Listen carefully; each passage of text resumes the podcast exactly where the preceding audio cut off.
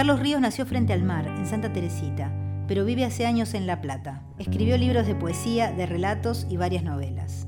En 2014 publicó siete novelas en distintas editoriales. Ex operador de radio, escribe escuchando música y deja que la distorsión lo tome.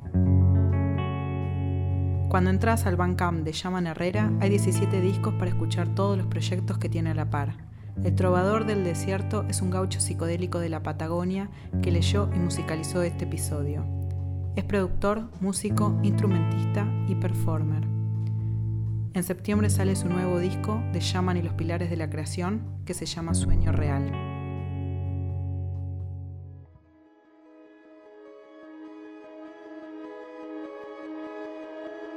La niña capullo se interna en la zona de exclusión y aparece con un crucifijo de madera sustraído de la clínica donde nacieron todos los jóvenes de Pripyat antes del desastre nuclear.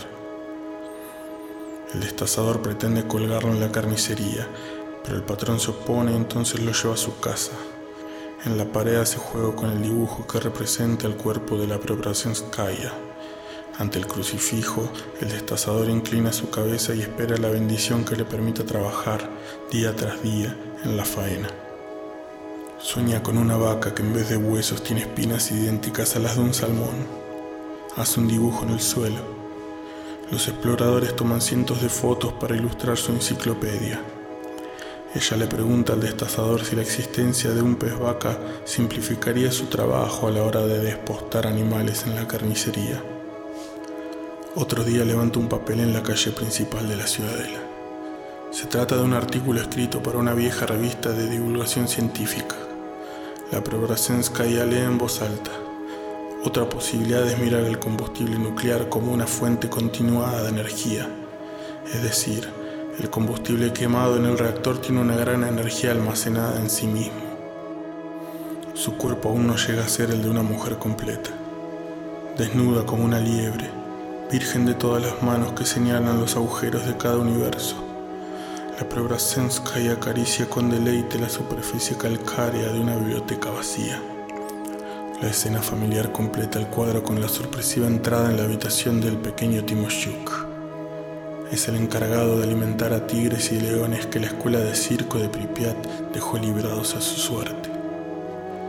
El destazador observa esas estampas feroces detrás de los barrotes y las mide con la hoja de su cuchilla.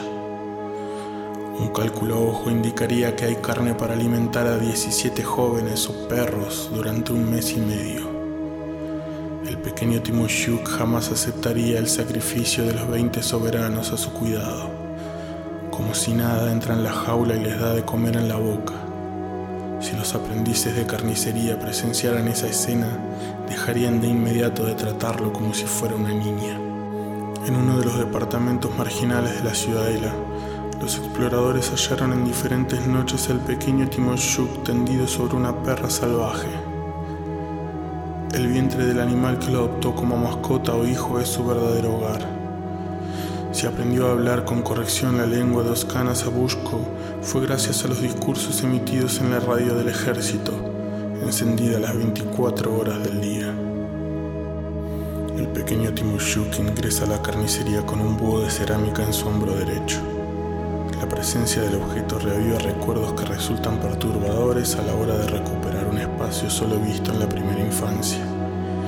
El destazador mide el búho con su cuchilla y de un golpe certero le rebana la cabeza. La ya lamenta que haya seccionado al animal. Su llanto arrima biombos de agua que al congelarse paralizan el viento. El destazador no entiende las razones por las cuales ella le recrimina haber actuado de esa manera. A la hora del amor se ven envueltos en una niebla que lame las casas de la periferia.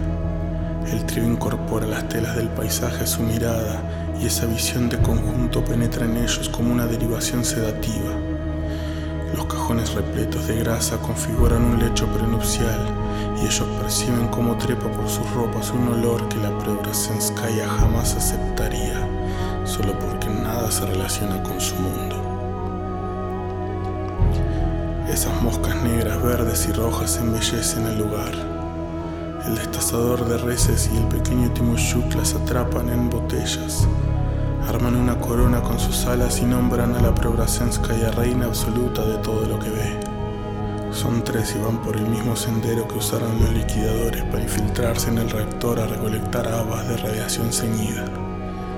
Otras veces levantan en Morrales la bosta radioactiva con la que encenderán sus estufas cuando el sol se retraiga durante los meses de la megacarga polar. Es la manera del amor que han encontrado y nadie podrá desmalezar su madeja fluorescente. Hay en esa tríada algo parecido a la rúbrica matrimonial, la antesala de una nueva vida.